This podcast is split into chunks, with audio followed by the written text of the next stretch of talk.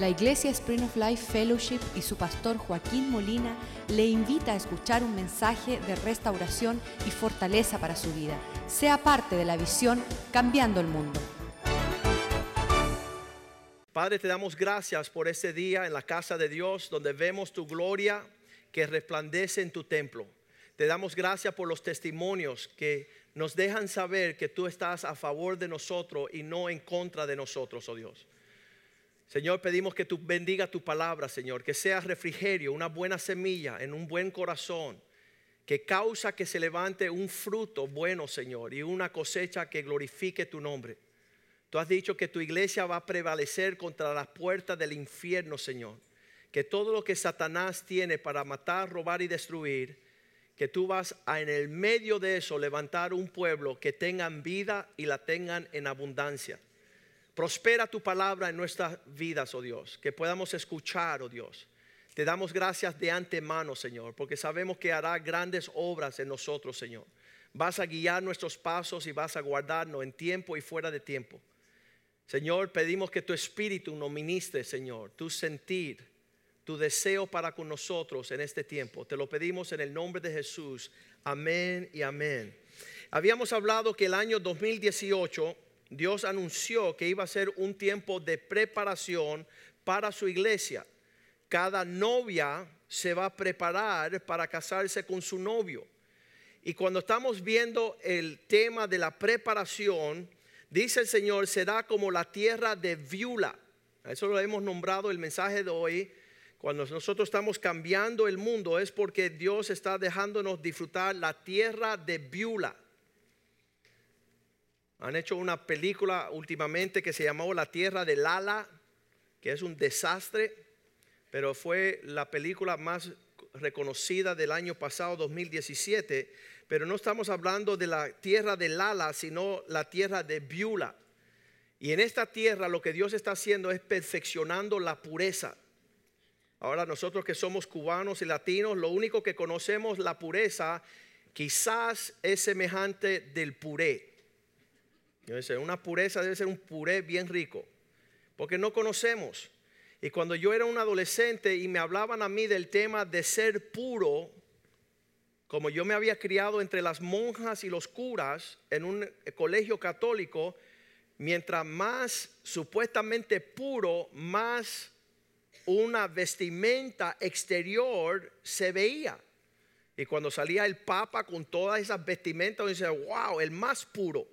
Así que yo pensaba que la pureza era una vestimenta que uno se ponía. Y yo no conocía otro término de lo que era la pureza.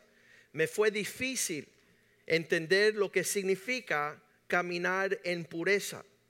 Pero ese es el carácter que Cristo busca en su iglesia. Y como es un término desconocido, pues nos es difícil prepararnos para el día de su venida. En 2 de Corintios, Pablo, el apóstol, trata de hablar sobre este asunto que Cristo viene a buscar una novia pura. Vamos a leer 2 de Corintios 11, versículo 2. Dice, yo os celo, ustedes conocen los celos, es un sentimiento fuerte. Yo tengo un sentimiento fuerte como el sentimiento fuerte de Dios. Yo os celo con el celo de Dios. Ese sentimiento que viene a establecer lo que a ti te pertenece y diciendo nadie va a quitarme lo que es mío. Es un celo. Y Pablo dice, yo tengo ese sentimiento hacia ustedes, le está escribiendo a una iglesia, como Dios mismo tiene ese celo por vosotros. Pues os he desposado. Yo le he presentado a ustedes, eh, ser desposado es como una, un compromiso. Ustedes tienen un compromiso de casarse con Cristo. Un solo esposo. Y yo, mi celo es presentarlos a ustedes como una virgen pura a Cristo. Y ahí viene el lío. ¿Por qué? Porque no conocemos lo que es la pureza ni es el clima de nuestro día. Cuando te dicen a ti, tienes que ser puro, tú dices, yo lo único que conozco de puro, un buen tabaco cubano, un puro. Y nadie sabe lo que es la pureza. Pero ese sentimiento de querer mantener algo apartado para el día que se una con su esposo es el sentimiento que yo tengo porque tengo 15 sobrinas. Y estas sobrinas son muy, pero muy lindas. De edad de 10 añitos a 24. Y todas solteras. Y de vez en cuando pasa un fulano y me dice, pastor, a mí me interesa una de tus sobrinas. Y yo le digo, te voy a matar. ¿Cómo que me va a matar? Sí, porque nadie va a venir a jugar con mis sobrinas. Tú no le vas a decir a mi sobrina que tú la quieres hoy para que mañana tú me digas que no la quieres. La sobrina, una de las sobrinas mayores se llama Cory y llegó un joven hace como cuatro años y él dice, pastor, quiero que me disipules. Ya cuando un joven me está diciendo que quiere que yo lo disipule, yo digo, hmm, este huevo quiere sal. ¿Y qué más quiere? Bueno, que me enseñe la Biblia y cómo orar. Y un joven que quiera saber la Biblia y orar, yo digo, ah, ah. ¿Y quieres otra cosa? dice, no, eso es todo. ¿Estás seguro? Bueno, es que te vine a hablar sobre tu sobrina. Es bien linda. Yo dije, sí, muchos muchachos piensan que ella es linda. Tú no eres el único. Dice, no, pero yo me voy a la universidad y quiero comprometerme con ella. Le digo, mira, vamos a hacer algo. Vete a la universidad y si ese sentimiento sigue en ti, en tres meses, vuelve y vamos a hablar de nuevo. Hace cuatro años no lo he visto a ver. Y querer presentar a mis sobrinas a hombres serios es el mismo deseo que Pablo tiene con la iglesia. De presentar a la iglesia como una entidad pura y como no sabemos lo que es la pureza, estamos bien perdidos. Y yo estaba bien perdido, no entendía. Yo tenía que entender. No era vestimenta, sino dice Mateo capítulo 5, versículo 8, que la pureza se inicia en el corazón. Los puros o limpios de corazón verán a Dios. Cuando tu corazón es puro, es que eso te califica para acercarte y conocer a Dios. Y el la definición de pureza, escuche bien y escríbelo y, que, sea de memoria, que usted lo tenga de memoria, singularidad de pensamiento, que no hay otro, que no hay más, que no se le añade, que tú tienes, estás centrado en que eso es tu enfoque, tu prioridad, tu búsqueda.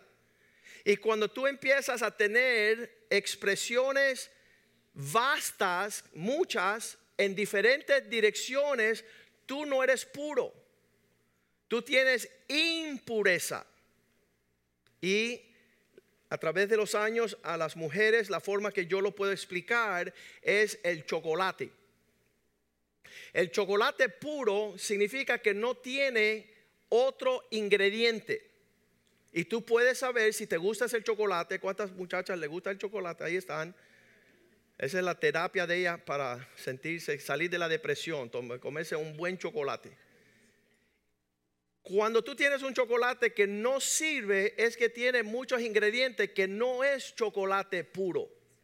Ahora los hombres no pueden entender esto hasta que yo les muestre el oro puro. Ahí los hombres dicen, ah, sí, ahora entiendo. Porque el 10 quilate no es oro puro, es mezcla de aluminio y aloes y hierros y todas estas cosas que forman un oro barato, que no es oro puro. El oro puro no tiene más ingredientes y tiene mayor valor. Entonces la pureza es la singularidad de un corazón. Porque el día que Yvette insistió que yo fuera su esposo. Y ella clamaba de día y de noche. Yo quería saber que yo era el único y que no había otros por ahí. Buscaba una mujer pura y no una mujer prostituta que tenía vistas en muchas direcciones. Y muchas mujeres dicen, no, es que yo te quiero a ti, pero tengo un amiguito. mira, si voy a ser yo, no puede haber amiguito. Yo voy a ser tu único amiguito. Y la que no quiere tener esa relación y esa cercanía tiene problemas de casarse con un hombre como Cristo. En nuestro día, la impureza se ve en la cantidad de pornografía que existe en nuestra generación. En el 1998, hace 20 años, una tercera parte de todos los lugares en las redes sociales era pornográfica. Una tercera parte, 30% de todos los lugares donde uno podía ir en el internet se trataba de pornografía. A partir de ahí, cada día que ha pasado del 1998, se han comenzado mil páginas o direcciones pornográficas por día mil lugares que se abren diariamente con la oportunidad de participar y involucrarte con la pornografía. Esto ha causado que esto entre a la iglesia también y el 75% de los hombres en la iglesia en los últimos tres meses han visto un tipo o otro de pornografía. 35% de los pastores ha saturado nuestra cultura a tal nivel que ya podemos saber que un niño de 10, 12 añitos ya está expuesto a un nivel de pornografía que un hombre antiguo nunca tuvo acceso por la computadora, por las amistades. Hoy día los hijos, una niña aquí en el Doral se tiró unas fotos en cuera y se lo mandó a un niño. El papá cuando se vio esta situación le dijo, ¿qué haces? Ella subió y se pegó un tiro. 13 añitos. Y está saturando la cultura con toda lo que es impureza. Y Cristo viene por una iglesia pura, diciendo los que son puros en corazón son los que me verán. Y esto causa que aquel que conoce esta realidad, escucha, Cristo se casa con una mujer, una novia pura. Primera de Juan 3:3 dice, el que tiene esto como esperanza, todo aquel que tiene la esperanza de casarse con Cristo se purifica a sí mismo como Él es puro. Cristo no tiene otra novia. Él no está buscando otra relación. Él no tiene otro entretenimiento. Nosotros sí. Nosotros estamos dándole nuestro tiempo a, nuestros amantes, a, nuestros ídolos a otras prioridades, otras cosas que vienen en primer lugar. Pero aquellos, y eso es tremendo, porque cuando dice Mateo 5:8, que aquellos que son limpios de corazón van a ver a Dios, ¿por qué solamente los que son limpios de corazón verán a Dios? Porque son los únicos que quieren ver a Dios. Porque Él califica eso. Los únicos que verdaderamente quieren casarse con Cristo son aquellos que comienza lo que dice 1 Juan 3:3, se comienzan a purificar. El, el, proceso de la purificación es que yo voy a empezar a dejar cosas que interfiere con mi relación con Cristo. Yo no puedo llamar a mi novia y ver casados 29 años, 25 años, pero 29 que empezamos a... Y que cuando yo la llame, ella dice, oye, Joaquín, ¿me puedes llamar más tarde porque estoy hablando con Carlos? Y yo le digo, pues cásate con Carlos. Pero si te casas conmigo, tiene que haber una cercanía donde no hay otras devociones. el término adúltero. Dice el Señor, aquellos que aman el mundo y las cosas del mundo tienen un espíritu de adulterio porque no quieren tener una intimidad conmigo. Y yo no las desposé a muchos amantes, sino a Cristo como virgen pura.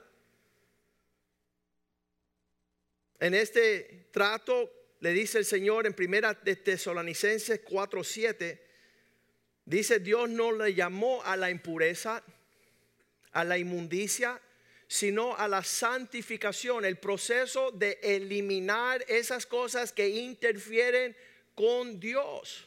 Este joven que hablaba con nosotros en Massachusetts decía, no, porque los budistas sí son buenos y los musulmanes son buenos y los mormones son buenos y los testigos de Jehová son buenos. Y le digo, chicos, el único bueno se llama Jesús. ¿Y por qué este joven no pudo centralizarse en una relación con Cristo? Porque tenía muchos intereses. Y cuando finalmente le digo, ven acá, ¿y el Dios tuyo quién es? Dice, yo creo en Dios. ¿Y quién es tu Dios? ¿Y cómo se llama? Bueno, yo creo en Dios igual que tú. Y yo, bueno, ¿quién es tu Dios? Dame su nombre. Y finalmente le salió de adentro y dijo, yo soy Dios. Y yo le dije, mira, tú eres un hijo del diablo. Porque así pensaba el diablo, yo voy a ponerme por encima, voy a ser Dios. El pensamiento del hombre que se hace Dios es un rebelde, porque solamente hay un Dios. Y a Él le debemos la gloria, la honra y nuestro amor y rendirnos a Él. Dios nos ha llamado. ¿Sabes que El día que yo tenía 16 años y Cristo me dijo, Joaquín, y escuché su voz, él empezó a llamarme. Dice, Dios nos ha llamado, ah, pues no nos ha llamado Dios a la inmundicia. Yo estaba metido en la inmundicia. ¿Qué significa la inmundicia? En todos mis deseos. Y cuando Él me llama, yo, yo estoy ahí rodeado. Yo no tenía un pensamiento puro. Yo estaba pensando en mil cosas. Y cuando Él me llama, yo tengo que empezar a escuchar su voz y desprenderme de todo lo que está sucediendo en mi vida. Mis mejores amigos de la infancia. Les digo, ¿sabes qué? Hay alguien que me llama que, que tiene, quiere una afinidad más cercana conmigo y yo tengo que decirle a ustedes, bye bye, ya no puedo andar más con ustedes. Y me decían con 16 años, Joaquín, tú eres un loco. Yo le decía, yo soy un loco enamorado de Cristo. Y el Señor me decía, no más esta música. Yo escuchaba música rock y música del mundo. Y el Señor dice, no me agrada que tú escuches esas cosas. Ven a mí. Y empezó un proceso de santificar. Versículo 8 dice, pues el que rechaza, el que desecha esto, esta realidad, de que Dios te está llamando a la limpieza, no desecha a los hombres, sino a Dios. Esto no es un asunto, la iglesia, yo les digo a las personas, yo no me voy a casar contigo, pero Cristo sí se quiere casar contigo. Así que a mí no importa que tú hagas lo que te da la gana, pero yo me voy a casar con Cristo. Yo quiero casarme con Cristo, yo quiero agradarle a Él en todo. Y esa es mi batalla cada día limpiarme, purificarme, santificarme aún más. Pero pastor, más, sí, más. El que tiene esta esperanza se purifica, igual que Él es puro. No desecha a los hombres, sino a Dios que también nos dio su Espíritu Santo. Esa parte de Dios que va limpiándote en tus palabras, en lo que escucha, en tus amistades, en los lugares que van tus pies este proceso de santificación, de pureza, eh, lo dice en el Salmo 24, versículo 3, donde dice, ¿quién ascenderá, quién subirá al monte de Jehová? ¿Quién va a ir a vivir allá donde Él reside? ¿Y quién es que va a estar en su lugar santo? Y ese es el ánimo que lo estaba compartiendo Caracol y yo lo sentía bien también cuando vine a Cristo. Yo estoy tan sucio, tanta inmundicia, tantos pensamientos torcidos, tantas palabras, tantas amistades, tanta lujuria. ¿Cómo voy a ir en pos de Cristo? Y la promesa es que Él nos va a limpiar, Él nos va a lavar, Él nos va a purificar. Es la obra de su redención. Él es el que hace la obra. ¿A quién? Versículo 4, al que tiene manos limpias y un corazón puro, el que no lleva su alma a otras amantes, a cosas que no son Dios, ni vive engañado. ¿Cuántos saben que hay personas que dicen, me quiero casar contigo, pero tienen un amante? tienen otra relación. Oye, te quiero a muerte, te quiero matar. Llegó un hombre aquí a esta iglesia hace 12 años. Vino por esas puertas, se escuchó, se sentó en un servicio y al final del servicio dijo, ¿podemos ir a hablar a tu oficina? Digo, sí. Ven a hablar a mi oficina. Y cuando pasó a la oficina, dice, sabes, yo me mudé a Miami, pero yo vengo del norte, de una ciudad por allá por el norte, y me traspasaron, me trasladaron a Miami a trabajar, y yo quiero venir a tu iglesia. Yo, creo que es fantástico, tiene la bienvenida a estar como parte de nuestra iglesia. Dice, sí, pero estoy casado, y allá en la ciudad del norte yo tenía una relación con el pastor. Y tenía una amistad tan estrecha que cada vez que yo le faltaba y le fue, iba, eh, cuando le, le fuese infiel a mi esposa y yo iba con otra mujer, yo iba a la oficina del pastor y se lo decía y él oraba por mí y seguíamos de largo. Y esa es la relación que yo tenía con mi pastor y quiero tener esa relación con usted. Y yo le digo, es fantástico. ¿Sabes qué? Cuando tú vienes a mi oficina y tú me dices que tú fuiste un adúltero, vamos a orar para arrepentirte y después vamos a subir aquí al púlpito y decírselo a toda la iglesia. Para que la iglesia toda sepa que tú eres un adúltero y a ti te gusta ser infiel a tu esposa. Porque tú no quieres estar en una congregación siendo un perverso sin que la iglesia lo sepa, ¿verdad? Dice, bueno, pastor, yo creo que me voy a buscar otra iglesia. Porque es una duplicidad de existencia. Y Cristo no se va a casar con una novia que tiene relaciones en dos ámbitos. Su devoción, su pasión es que hay uno que, le vuela los sesos y con ella se quiere, con él se quiere casar. No anda engañando ni jurando engaño. Y por eso dice la Biblia, y Cristo enseñó en Mateo 7:13, que esto es un camino estrecho. No todo el mundo quiere ser la novia de Cristo. De hecho, hay personas que ni saben que Cristo está buscando una novia pura. Él se dio a sí mismo para purificar una novia sin mancha, sin arruga. Y él dice, entren por esta puerta que es estrecha, porque ancha o amplia es la puerta que lleva a muchos a la perdición. Amplia, ancha es la puerta y espacioso el camino que lleva a los que se pierden. Y digan conmigo, muchos.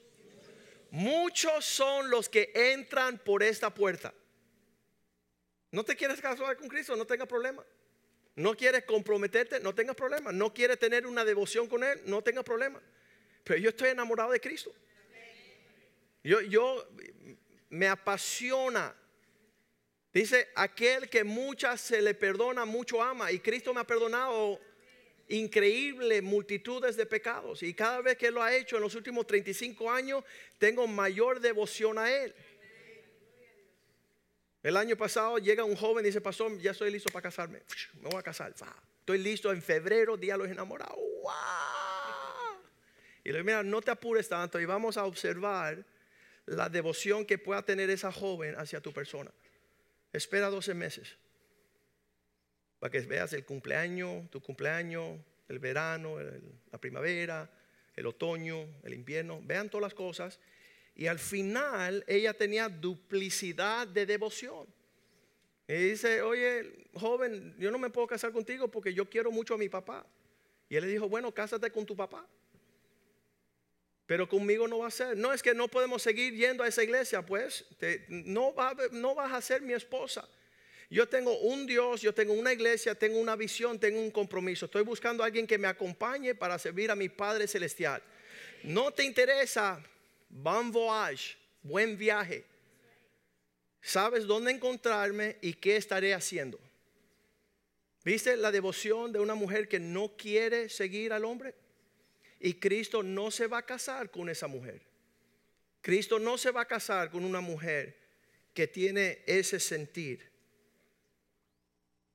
Dice que este, esta puerta es estrecha, no es ancha. Versículo 14 lo dice aún más difícil. Porque estrecha es la puerta. angosto el camino, difícil el camino que lleva a la vida. Y digan conmigo, pocos son los que la hallan. No van a ser muchos, van a ser personas que quieren una devoción a Cristo, tienen otros intereses, están buscando otras prioridades, no conocen lo que Cristo desea de su novia. Siempre me impresiona las personas que dicen, no, porque la iglesia quiere que yo deje de fumar. Oye, Cristo no le interesa que, o una iglesia no le interesa lo que tú hagas, pero Cristo sí. Yo decía, las personas decían, Joaquín, ¿por qué no te casas con una mujer que fuma? Y dice, no, porque no me gusta besar los ceniceros. Quiere decir que buscaba yo una novia que tenía un perfume, una atracción, no un mal olor,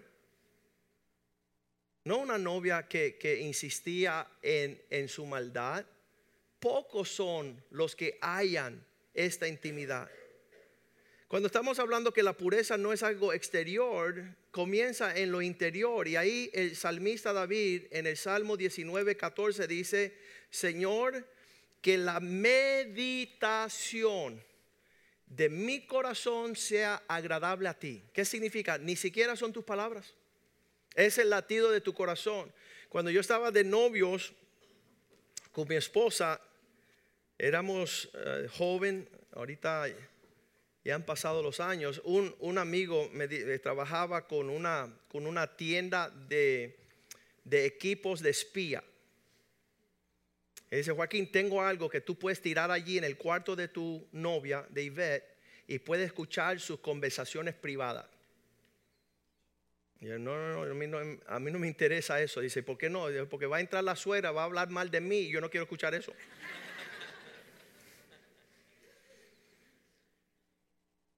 Pero sí creo que cada novio le interesa saber el, pensamiento íntimo de la persona con quien se va a casar para ver si ahí no hay fulanito o fulano o ciclanito, sino que su, corazón late para agradar a aquella que se quiere casar. Sean gratos, que te sean agradables los dichos de mi boca y la meditación de mi corazón delante de ti, oh Jehová, porque esa es mi fortaleza, tú eres mi redentor que sea más que algo exterior, que sea interior, que esté latiendo mi corazón en una forma positiva hacia Dios. Un hombre estaba en el campo con su hijo y su papá se apea en un campo de melones y se baja y dice, mira, tú vela por allí y vela por aquí, yo me voy a bajar y voy a llevarme un melón. Y él se, se bajó, parqueó el carro, el hijo se le quedó en el carro él entró a ese campo, sacó un melón y trajo al carro y le dijo al hijo, tú miraste para la derecha y para la izquierda. Estamos bien, no nos veo nadie. Dice, sí, papá, pero se te olvidó mirar para arriba porque Dios te estaba viendo.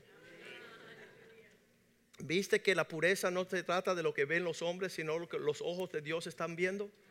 Y Él conoce el corazón, Él sabe pesar cuál es tu devoción.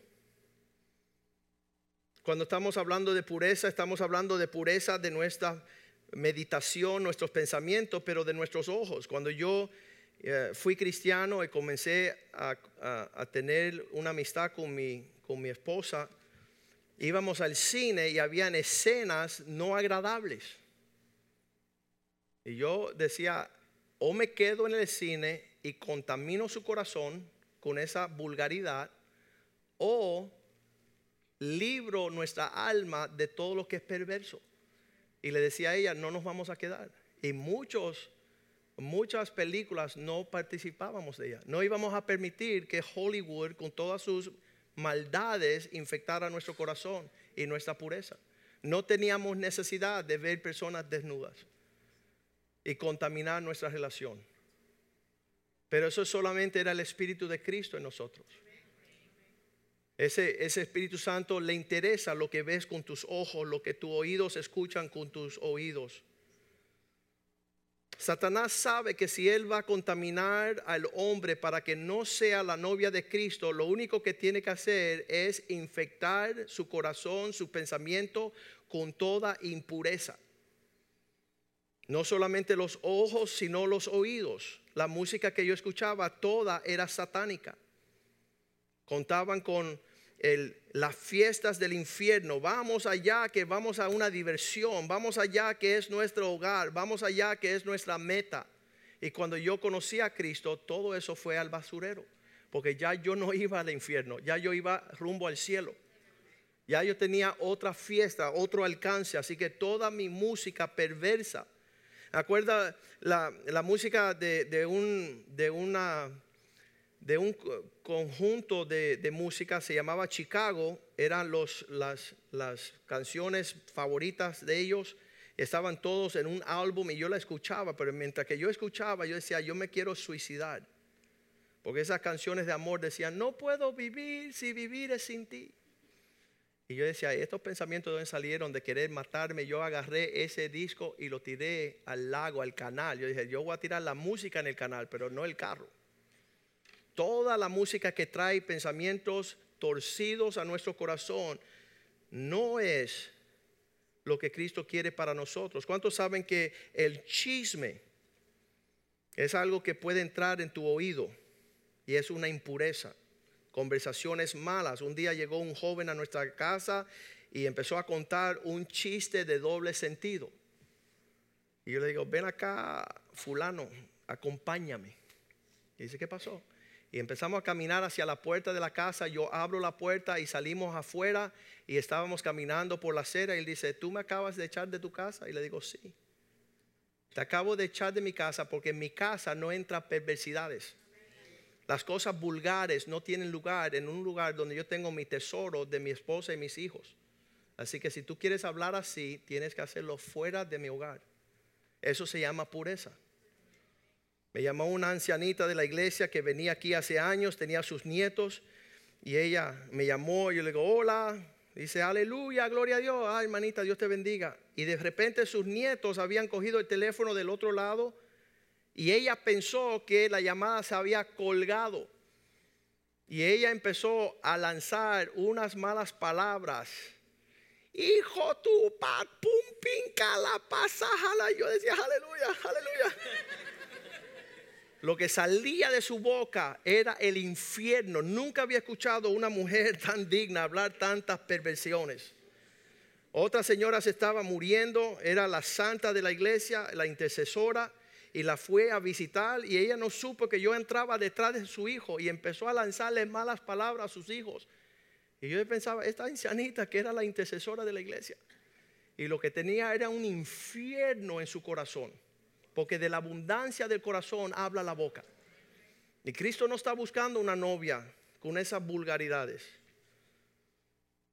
Dice que Santiago 3:9, no podemos bendecir a Dios con nuestra boca y después maldecir a los hombres.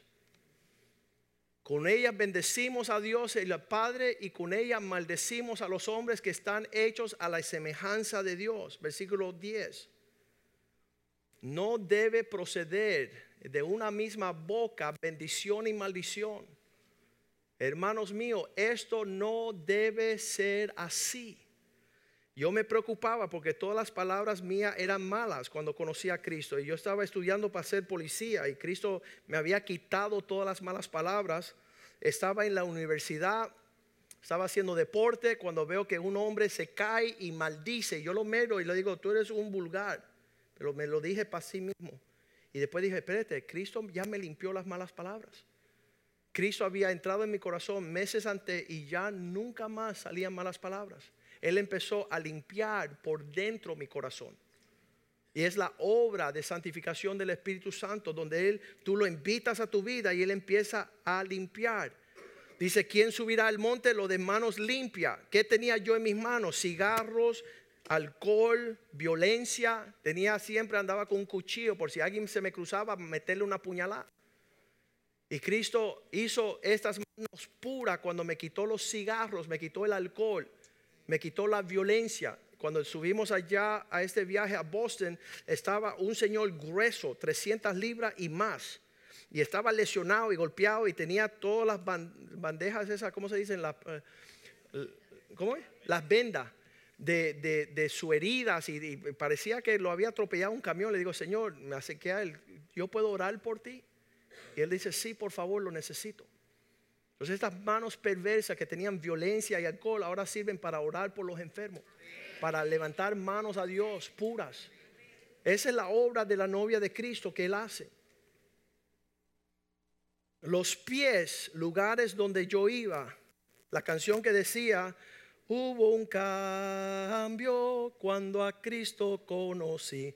Hubo un cambio cuando a Cristo conocí. Hubo un cambio cuando a Cristo conocí.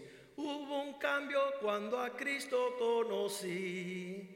Y los lugares donde iba, ya yo no voy más. Esos lugares donde iba, ya estos pies no van más y lugares donde iba ya no visito más. Porque hubo un cambio cuando a Cristo conocí.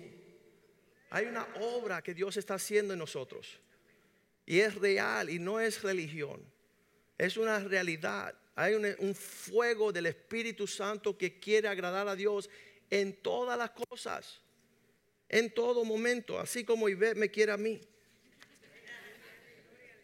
Primera Timoteo 1.5 dice, nuestra meta y nuestra instrucción es que amamos a Dios a tal nivel. El propósito de cada mandamiento, Dios cuando nos habla estas cosas es porque Él nos ama. Y el que guarda estas cosas es que ama a Dios. No me son gravosos los mandamientos de Dios. ¿Por qué? Estoy enamorado. Estoy enamorado, estoy listo para cumplir con todo su deseo de buena conciencia, corazón puro, no fingida. No estoy faking it, no es una mentira. No es algo que aparento solamente cuando las personas están viendo. Apocalipsis 3:15, esto tengo contra ti, que cuando tú dices que me ama, eres caliente, pero tú sales de aquí, eres frío. Y como no eres ni frío ni caliente, eres tibio, te vomito, me das asco, me da náusea tu devoción. Cuando estás con los impíos, actúas impíamente. Cuando estás con la iglesia, aleluya, gloria a Dios. No puede haber eso. Hay una obra que Dios está haciendo. Yo conozco tus obras que no eres ni frío ni caliente. Ojalá fuese frío o caliente. Versículo 16, eres tibio y cuanto eres tibio, no frío, no caliente, estás en impureza, te vomitaré de mi boca. Yo, yo tenía el trato este con Dios. Yo le decía, Señor, yo me presento a ti hecho una escoria. Solo tú puedes purificar esto. Yo ni siquiera lo voy a intentar, porque es imposible. Pero para ti todas las cosas son posibles. Purifica tu siervo, lava, limpia. Haz tu obra. Ezequiel 36, 25. Voy a limpiarte. Voy a lavarte. Aconteció 36, 25. Esparciré sobre vosotros agua limpia y seréis limpiados de todas vuestras inmundicias y de todos vuestros ídolos. Viste que la, mucha devoción a varias causas es lo que causa la inmundicia. De todos vuestros ídolos, amantes, os limpiaré. Versículo 26. Os daré corazón nuevo. Pondré un espíritu nuevo dentro de vosotros. Quitaré de vuestra carne el corazón de piedra y os daré un corazón de carne 27. Pondré mi espíritu dentro de vosotros y haré que andéis en mis estatutos y guarden mis preceptos y pongan por obra todo mi deseo. Todo mi deseo. Pablo le dice a Timoteo en 1 Timoteo 4:12, sé un ejemplo.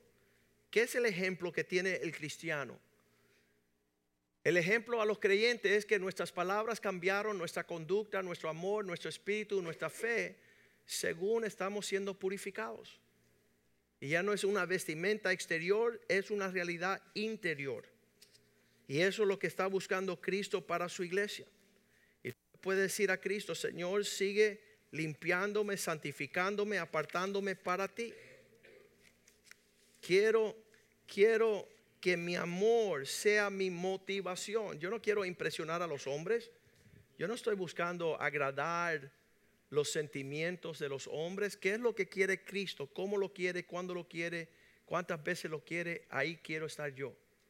Y cuando Él regrese, Él regresa por un pueblo que tiene este sentimiento. Así que no nos engañemos. Estamos bien equivocados. Hay mujeres hoy día que se quieren casar, pero quieren seguir con su apellido. ¿Sabes qué? Si tú quieres tu apellido tanto, quédate en la casa de tus padres. La invitación que te estoy haciendo es que toma mi nombre. Y Cristo dice que el nombre de Él es nombre sobre todo nombre. En su nombre haremos grandes prodigios. Dios quiere que nosotros andemos en esa realidad. Vamos a ponernos de pies, invitamos a lo que es los salmistas, los músicos, los cantantes. Y ahora es nuestra oportunidad a responder a la palabra de Dios. Un día estaba un joven en nuestro grupo de jóvenes y el papá nunca regresaba a la casa después del trabajo. Y se demoraba y se demoraba. Y este joven con 16 años, que era miembro de nuestro grupo de jóvenes, decidió seguir a su papá. Decía, ¿por qué papá no llega a la casa con mamá y con nosotros, que somos sus hijos? Y él siguió a su papá. Y él vio que su papá se bajó en una casa y entró a la casa y demoraba y no salía. Entonces el joven salió de su carro y fue y tocó a la puerta y salió una mujer en cuera y salió su papá en payamas. Y eso hizo quebrar su corazón hasta el día de hoy. Él nunca pudo entender cómo el papá profesaba amar a su mamá y su familia y ser infiel. ¿Sabe, eh, eh, Satanás sabe cómo corromper al hombre. Y hoy tú puedes escapar de los lazos de Satanás. Porque obviamente que Satanás se presenta como un ángel de luz y te está llamando. Te está llamando para que tú caigas en la trampa del infierno. Mira lo que dice Eclesiastés 7:26. Hay una cosa más amargo que la muerte. He hallado más amargo que la muerte a una mujer cuyo corazón te enreda con lazos y sus manos son ligaduras. La ramera, el espíritu de la ramera de este mundo quiere que tú tengas duplicidad de devoción diciendo que amas a Cristo, estás saliendo con el mundo. Diciendo que profesas ser la novia de Cristo y anda como hija del diablo. En rebeldía, en maldades, buscando cosas que no le agradan a Dios. El que agrada a Dios escapará de ella, mas el pecador quedará en ella preso. Una de las cosas que hizo en la vida de José, cuando eh, la esposa de Potifar vino y le, enamoró, él decía, ven, acuéstate conmigo, ven y ten intimidad conmigo. Él decía, nana, nina, tres patines. Yo no puedo faltarle a mi Dios. Su afecto, su deseo era agradar a Dios más que acostarse con una adúltera. Y yo creo que Dios nos está hablando clarito esta mañana. Y el que Él hecho que Él no esté hablando, el que Él no esté hablando nosotros de la pureza, significa que sí somos la novia de Cristo. Que sí deseamos esas cosas. Que cada día más vamos a tener que escoger. Y no es una imposición, no es una obligación. Dice la Biblia que, vamos a leerlo en el Apocalipsis 22, 11. Dice, en los últimos días, el que se quiere santificar, que se santifique. El que es injusto, si tú no quieres hacer la línea de Dios, que es la justicia de Dios, siga en tu injusticia todavía más. Y el que es inmundo, el que es sucio, sea inmundo todavía más. Tú no quieres ser puro, tú no quieres separarte, tú no quieres acercarte. Vete a rumbo tuyo. La Biblia te da a escoger. Pero dice, y el que quiere ser justo, practique la justicia todavía más. Y el que quiere ser santo, santifíquese todavía más. Es un proceso. No hemos llegado, pero una cosa sí hacemos. Cada día más quiero andar con las personas que toman esto en serio. Y a los necios que no entienden, que no quieren, los rebeldes, nos vemos en el lado de allá, donde toda rodilla doblará y toda lengua confesará que Él es el Señor. Él es digno de casarnos con Él. A pesar de lo que diga nuestra suegra. Sí, porque hay personas aquí en la iglesia que se quieren casar y un mes antes de casarse, Mamini lo llama y dice, mijito, por favor, no te cases. Esa es cubana, ¿no? Cubana, latina. Hijo, no te cases con ese hombre o esa mujer. Eso es del diablo. Que tú no te prepares para casarte con Cristo sería una injusticia. Porque Él murió por ti. Él dio su vida por ti. Fue valiente. Cantemos esta canción al Señor y no se pongan bravos con el mensajero. Porque el mensaje es de Él, no es mío. Es de Él. Yo no me voy a casar contigo. Yo no le tengo ofrecimiento de bodas, pero Él sí. Que tenga oídos, que escuche lo que el Espíritu le dice a la iglesia.